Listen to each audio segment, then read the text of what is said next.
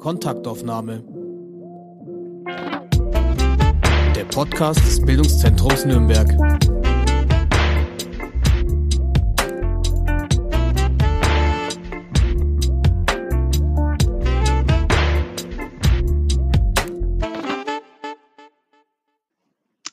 Hallo, herzlich willkommen zu einer neuen Kontaktaufnahme. Mein Name ist Anne Wasmuth und ich bin heute in Feierlaune. Wir, das heißt, das BZ, das Bildungszentrum Nürnberg, feiert sozusagen Geburtstag. Die zweitgrößte Volkshochschule Bayerns wird 100 Jahre alt. Am 9. Oktober 1921 wurde diese Institution gegründet. 100 Jahre, was für eine große Zahl. Jubiläen sind ja so eine Sache, gerade von so einer großen Einrichtung wie das BZ am Bildungscampus. Das ist einem würdevollen Erinnern gerecht werden, zugleich hoffnungsvolle Worte für die Zukunft finden zwischen Lobhudelei und Spöttelei, nein, kritischer Reflexion, den richtigen Weg zu finden, das ist nicht leicht. Deswegen ähm, haben wir überlegt, wir verweigern uns einfach dieser Aufgabe. Trotzdem ist das Jubiläum ja da und wir haben im Team überlegt, wir wollen einen ganz subjektiven Blick auf das BZ werfen. Aus dem Augenblick ganz persönlich, ein Blick sozusagen hinter die Kulissen, ein Ausschnitt aus der Vielseitigkeit unserer täglichen Arbeit und wie sich diese in all den letzten Jahrzehnten verändert hat. Dazu haben wir uns eine ganz liebe Kollegin eingeladen, die heute meine Gästin ist. Herzlich willkommen, Doris Koller. Hallo. Schön, dass du da bist. Seit wann bist du beim BZ? Seit dem 3.9.1979. Tatsächlich heute vor 42 Jahren habe ich bei der Stadt und gleichzeitig beim Bildungszentrum angefangen. Wahnsinn, über 40 Jahre. Wie viele Direktoren hast ja. du in deiner Zeit erlebt? Oder, oder es gab nur Männer, oder? Es gab nur Männer und im Moment bin ich beim siebten Direktor. Sieben? Ja, Wahnsinn. Sieben. Warst du immer im selben Fachbereich beziehungsweise im selben Fachteam, wie es bei uns heißt? Nein, äh, war ich nicht. Also als ich angefangen habe, gab es überhaupt noch nicht den Begriff Fachteam.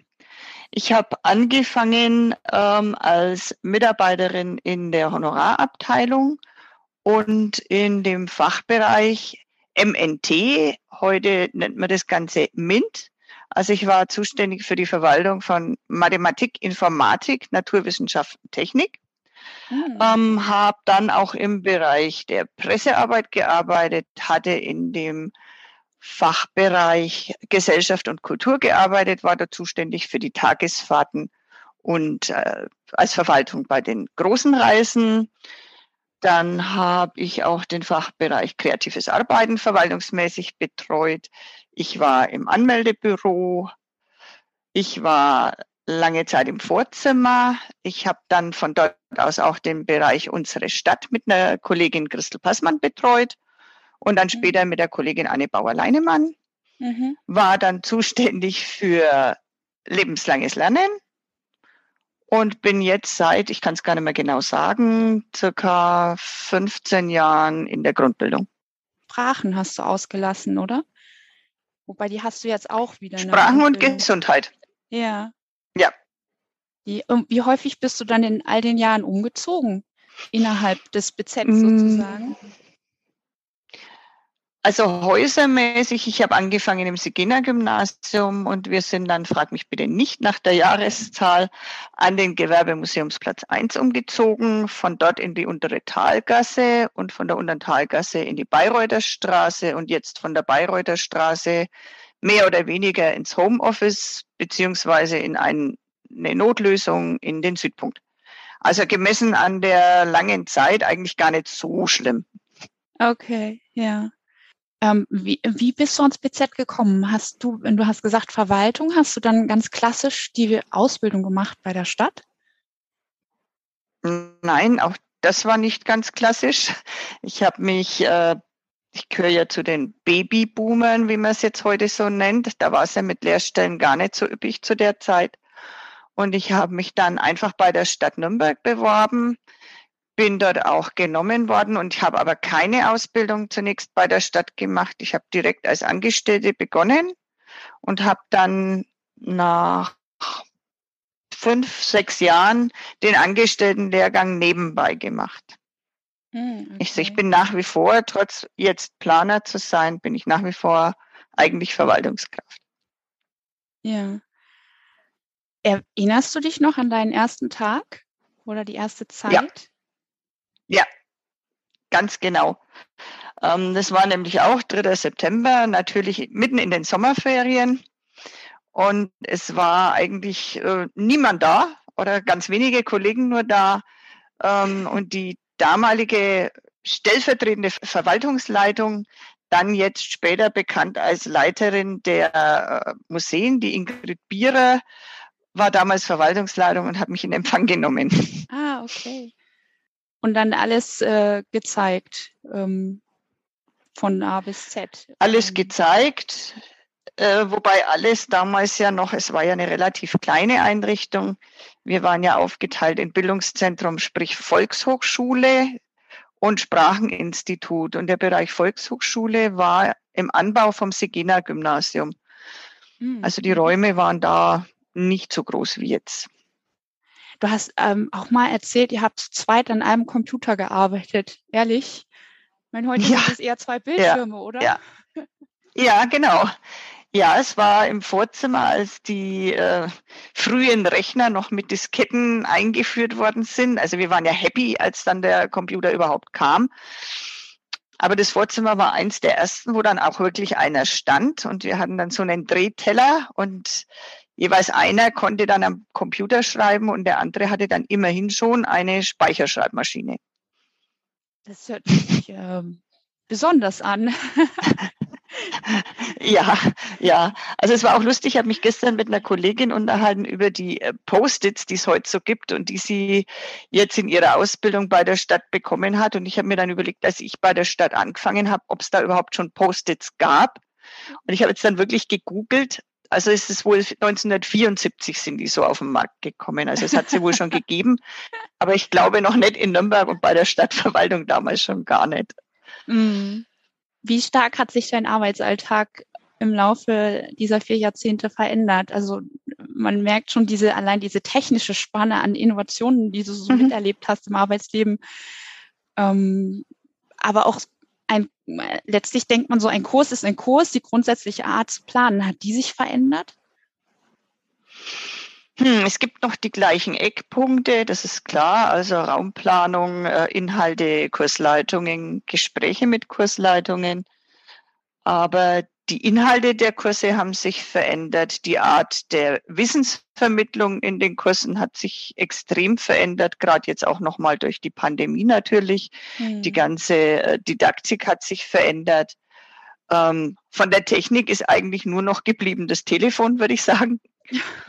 Also wir hatten vor 40 Jahren auch noch keine Registrierkassen beim Bildungszentrum. Es gab noch Gebührenstempler, also das kann man ganz schwierig erklären. Also es war wirklich, wenn man so nimmt, Steinzeit gegen heute. Aber es ging auch, ne? Es gab noch Schecks. Es ging, aber es ging auch durch viel mehr Manpower natürlich. Also man hatte viel mehr zusammen Zusammenarbeit in persona quasi. Da haben auch alle Bereiche, wenn Anmeldetag war, man hat es ja oft in der Presse gesehen gehabt, Anmeldetag, die Schlangen ums Sigena-Gymnasium damals. Da waren halt auch wirklich alle Mitarbeiter vor Ort. Alle haben für diese ein bis vier Anmeldewochen und vor allem für diesen einen Anmeldetag zusammengearbeitet. Heute arbeiten halt die Teams für sich. Mhm. Ähm, dieses große Gemeinsame kriegt man heute, glaube ich, auch gar nicht mehr alles so zusammen. Also es hat jeder mal alles irgendwie gemacht. Ähm, das hat sich wahrscheinlich, ja, ja ich, also ich bin ja sozusagen aus dem Heute und ähm, man macht einfach so seine Aufgaben und kommt gar nicht so sehr auf die mhm. Idee, mhm. jemand anders so einfach das zu machen. Also dass ich mich jetzt einfach zwei Stunden ins mhm. Servicebüro setze, das wäre gar nicht vorgesehen, das stimmt, ja. Du hast es schon gesagt, ähm, auch die Inhalte haben sich geändert. Trotzdem finde ich spannend, dass du am Anfang in MINT angefangen hast, wo jetzt wieder eigentlich so ein Fokus drauf gesetzt wird. Ja. Wie hast du das erlebt durch all die Zeit? Gab es immer so Modewellen von, von Inhalten, was dann, wo man denkt, naja, das hatten wir ja früher schon, jetzt kommt es halt wieder? Oder wie hat, wie hat sich das verändert? Weil ich, ich persönlich bin immer total überrascht, was wir alles anbieten, wenn ich so in unser Programm schaue. Also was ich äh, wirklich erstaunlich finde, wie sich es über all die Jahre gehalten hat, dass die Menschen Defizite in Mathematik haben. Also ich kann das sehr gut nachvollziehen. Ich bin auch jetzt nicht der große Mathematiker, im Gegenteil. Aber das, glaube ich, ist jetzt was, was jetzt auch immer wieder, ich sehe es auch bei uns in der Grundbildung, den Menschen einfach Schwierigkeiten bereitet oder vielen. Und ich habe ja damals in äh, MINT, wie du sagst, angefangen. Und da war halt auch, da gab es einfach Mathe schon von Stufe 1 bis Stufe 8. Und das könnte man eigentlich heute noch genauso, denke ich, wieder brauchen. Nur die Leute sehen heute, glaube ich, ihren Bedarf nicht mehr so. Man kann sich den Bedarf einfach auch irgendwo anders decken und man kann sich besser heute behelfen. Mhm sprich über Smartphone, wo man überall einen Taschenrechner dabei hat oder solche Geschichten. Mhm. Und die, äh, ich denke auch die Berufswelt hat sich in dahingehend halt verändert, dass man einfach viel mehr in Richtung Informatik geht, als jetzt rein dieses mathematische äh, Wissen zu vermitteln. Aber ich denke, das Thema Mathematik wird nie ganz verschwinden. Mhm. Gab es auch Kurse im Programm, wo du gedacht hast, äh, was ist denn das? Was machen wir denn da jetzt? Äh, die gibt es auch jetzt immer wieder. Also ich kann jetzt, also die gibt es ganz bestimmt immer wieder, aber das glaube ich ist so eine Typsache. Also ich habe mich manchmal schon über so, so Paarkurse oder sowas gewundert, aber ich habe mich dann auch gewundert, dass die wirklich auch ihre Teilnehmerschaft gefunden haben, weil natürlich behält man auch als Mitarbeiter immer mal so Angebote im Blick, wo man sich denkt, hm, ob das wohl was wird. Ja. Und ist dann ganz erstaunt, wenn es dann wirklich was wird. Ja. Also wir sind da doch auch immer, denke ich, gut an der Zeit und an den äh, Menschen dran, dass es auch wirklich so Randgruppen gibt, die ihre Nische bei uns finden. Ja, absolut, absolut. Alles, was irgendwie gesellschaftlich eine Rolle spielt, ähm, findet sich in ganz rascher Zeit eigentlich an den Volkshochschulen. Ne? Ja. Haben sich die Anforderungen, wie du sie in deinem Arbeitsalltag für dich erlebst, aber auch für unsere KursleiterInnen haben die sich verändert? Also bei den Kursleitungen sehe ich halt die Veränderung in Richtung Digitalisierung, in Richtung Technik. Wobei ich denke jetzt, ähm, bei neuen Kursleitungen würde es gar nicht so gravierend sein. Die bereiten ihren Unterricht, denke ich, einfach digital vor. Die arbeiten mit Online-Tools, mhm. so wie halt früher äh, oder vor einiger Zeit die Leute mit Kopiervorlagen gearbeitet haben. Und ich denke, für die Kursleitungen, die schon länger tätig sind, ist es genau wie bei uns im Arbeitsalltag. Wir müssen halt vieles jetzt umstellen. Ähm, wir müssen offen sein für die Materie und wir müssen einfach auch immer wieder bereit sein, Neuerungen anzunehmen und damit umzugehen. Ob wir persönlich das jetzt wollen oder nicht, aber ich denke, die Anforderungen sind so. Mhm. Und moderner Unterricht muss auch heute anders laufen, weil da der Alltag ganz anders ist. Wir sind viel mehr mit, mit Schnelllebigkeit und Technik und, und äh, Spaß, glaube ich, auch beim Lernen. Das ist ganz wichtig. Das ist viel mhm. wichtiger, als es bei uns damals war. War äh, Volkshochschule eine ernste Angelegenheit früher? Ich glaube, man hat das Lernen insgesamt ernster genommen. So diese Karriere, ich muss das jetzt machen, damit ich dies und jenes machen kann. Und man hat ja dann auch teilweise bei Firmen seinen Job begonnen und war dort bis zur Rente. Ich glaube, das mhm. haben jetzt viele oder die meisten jungen Leute nimmer. Die werden bis in Rente gehen, vielleicht vier, fünf, sechs Berufe gemacht haben müssen, ähm, weil die einfach irgendwann im Laufe der Zeit wieder aussterben oder sie müssen dann wechseln, Ergänzungen machen. Ich glaube, so wie, wie das einfach war, ist es nimmer. Mhm. Und es stellt natürlich auch immer wieder neue Herausforderungen in der Weiterbildung. Absolut, ja. Du bist im Fachteam Grundbildung. Was sind da jetzt ganz konkret eure Aufgabengebiete? Also unser Hauptschwerpunkt sind die äh, nachzuholenden Schulabschlüsse.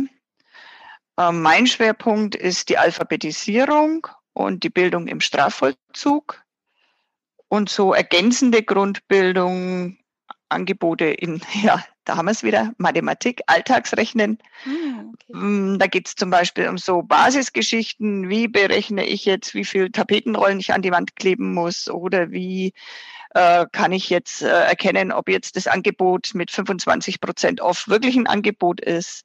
Also wirklich auch so ganz praktische Dinge. Ja, das sind so unsere Hauptaufgaben.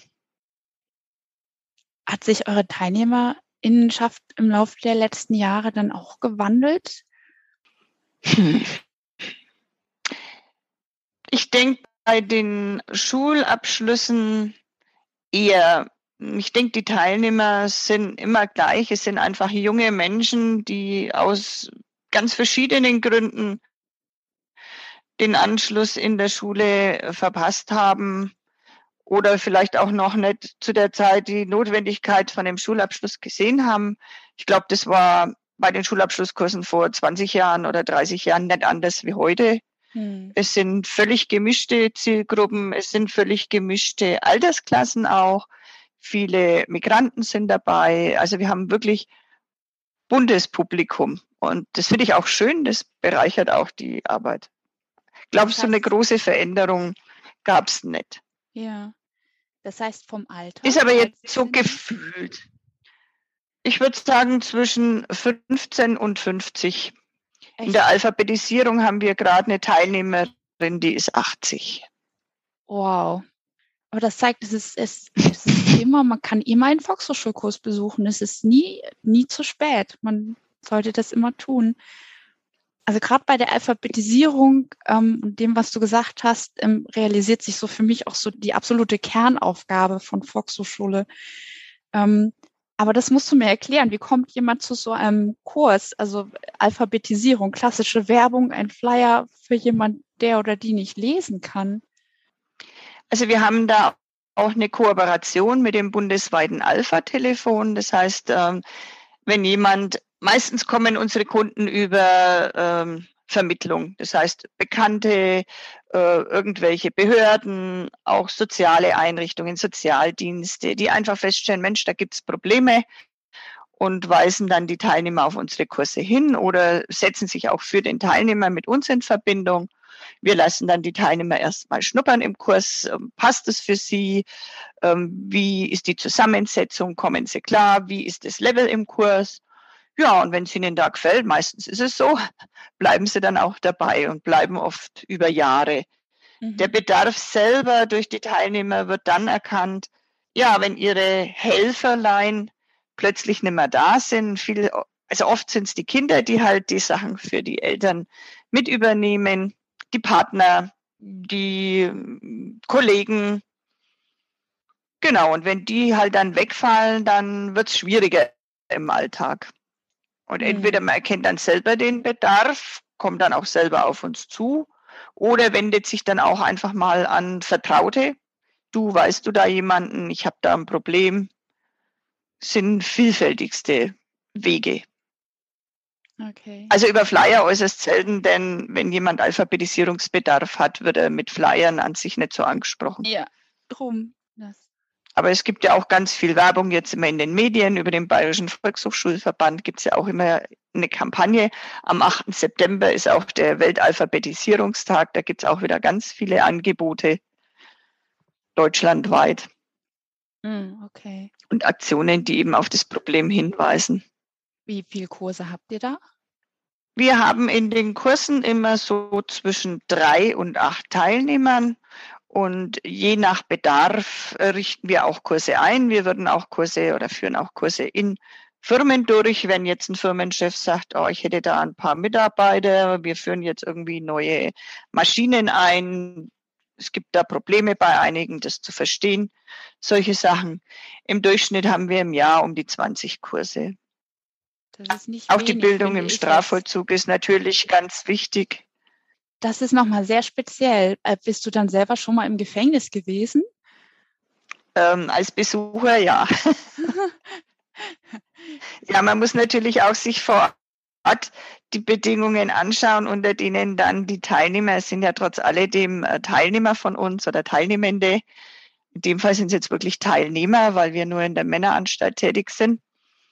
Äh, muss man gucken, sind die Bedingungen erfüllt? Äh, sind die Räume groß genug. Jetzt mit Corona sowieso. Wir mussten jetzt auch lange pausieren. Es durften mhm. keine externen in die JVA rein, was ja auch verständlich ist. Mhm. Und ja, war ich schon dort und muss sagen, also es ist nicht sehr reizvoll, dorthin zu kommen. Um Gottes Willen. Also, ja. Aber so wichtig, die Aufgabe. Äh, empfiehlt sich jetzt nicht. Ja. Ja. Also wir haben, muss man auch sagen, die Teilnehmer, die dort äh, an den Kursen teilnehmen, sind auch sehr interessiert und, und nehmen auch regelmäßig teil. Ja, super. Aber da, das ist auch dann so ein aufsuchendes Angebot, wenn du so willst. Ne? Davon bräuchte man wahrscheinlich noch mehr. Mhm. Hm.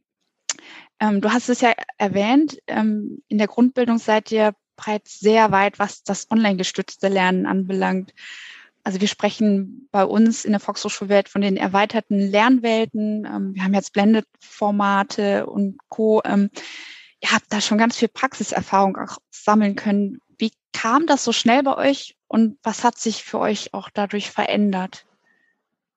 Mm, ja, ich muss sagen, dass unsere, äh, unser Fachteam beziehungsweise auch unsere Teamleitung sehr interessiert ist auch an dem Bereich und auch sehr ihre Didaktik sehr auf diesen, diesen Bereich ausgebaut hat, weil es einfach auch die Zukunft sein wird oder die Zukunft ist. Was heißt Zukunft? Wir sind ja schon mittendrin. Mhm. Und durch die ähm, Corona-Pandemie war natürlich ähm, der Druck noch viel größer, da aktiv zu werden. Wir arbeiten eben einfach ganz viel mit vielen jungen Menschen in den Schulabschlusskursen, die natürlich auch äh, viel mehr jetzt an der Technik sind. Und da war der Bedarf einfach, um die Teilnehmer zu halten, ganz groß, da möglichst schnell voranzukommen. Äh, wir haben jetzt auch äh, eigenständige Methodenkoffer für Online-Lernen entwickelt. Wir haben Lernbausteine in der VHS Cloud, auch ein Online-Tool äh, entwickelt oder entwickeln lassen auch. Die sind auch weiterhin im Entstehen, dass wir für alle Unterrichtsfächer quasi ähm, Online-Materialien zum Großteil selbst erstellt haben.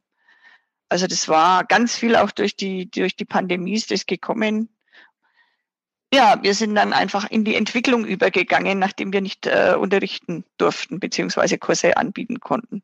Mhm. Haben wir also unseren Fokus halt auf die Entwicklung von diesen Angeboten gerichtet, sage ich mal. Pandemie ist ja einfach ein ganz großer Einschnitt für uns alle. Gab es da auch in den letzten Jahrzehnten so Situationen, wo du dachtest, oh, ha, da, das ist jetzt ein Einschnitt, da ändert sich was und da sind wir jetzt auf eine ganz besondere Art herausgefordert?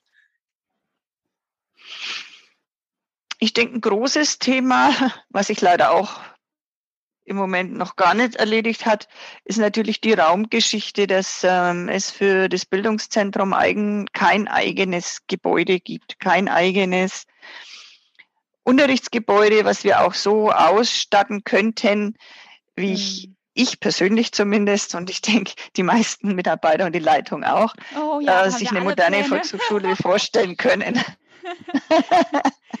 und ich denke, das ist so ein Thema, ja, das war der Umzug damals aus dem Segena-Gymnasium. Es war genauso wie die Zusammenlegung des Bildungscampus. Das sind ja große Fortschritte oder große Einschnitte auch. Und ich denke auch der Umzug damals an den Gewerbemuseumsplatz war schon ein großer, großer Punkt. Also da war auch noch die Baustelle vom Cinecittà, als wir am Gewerbemuseumsplatz 1 unsere Büros, wir hatten teilweise sind die Computer auf den Tischen ja haben sich von Tisch gelöst, weil unten der Bohrer für das IMAX war. Also das äh, ein riesen Bauloch vorm Eingang, das kann man auch noch auf Fotos äh, recherchieren. Also das war schon auch äh, ja eine Herausforderung und dann auch denke ich, es ist immer noch eine Herausforderung, auch immer äh, an fremden Städten quasi einen Unterrichtsbetrieb zu betreiben. Mhm. Und es wäre natürlich, wenn man ein eigenes Gebäude hätte, denke ich, wäre vieles einfacher und man könnte auch viele der Pläne, die garantiert alle Fachteams in den Schubladen haben, rausholen und verwirklichen. Ja, garantiert. Gar nicht einmal mit so viel Geld, aber ich denke, so ein, so ein, ja, so ein gemeinsamer Ort wäre schon schön. Mhm. Gibt es so etwas wie mein schönster Tag am BZ oder Erfahrungen, die du einfach nicht missen willst? Oder was war das Verrückteste, was du am BZ erlebt hast? Hm. Ist auch eine schwierige Frage. Es gab vieles Verrückte, aber eins war vielleicht, ja, wir hatten eine Ausstellung in der unteren Talgasse zum Thema Männerschmuck. Ähm, das war mit dem damaligen Stadtratskollegen Jürgen Wolf von den Grünen zusammen. Und wir haben da einfach Fotos in den Fluren aufgehängt äh, von ja, geschmückten Männern unterschiedlichster Art und uns wurde tatsächlich eins geklaut. Echt? Das fand ich. okay. Ja. Männerschmuck. Und zwar war es das, also es gab auch, ja, mhm. Also es waren Schwarz-Weiß-Fotos, es waren Farbfotos und irgendwie war das eine sehr umstrittene Ausstellung, die aber vom damaligen Direktor, das war der Siegfried Kett, auch für gut befunden wurde. Aber wir haben uns noch überlegt, ob das so gut geht und es war wirklich, als wir eines Tages kamen, es gab viele Kritiker und irgendwann hat dann ein Foto gefehlt und wir vermuten, das war einer der Kritiker oder eine. oder ein heimlicher Fan. Manchmal ist ja Kritik verkleidet sich ja manchmal und eigentlich findet man es doch ganz gut. Vielleicht auch, ja.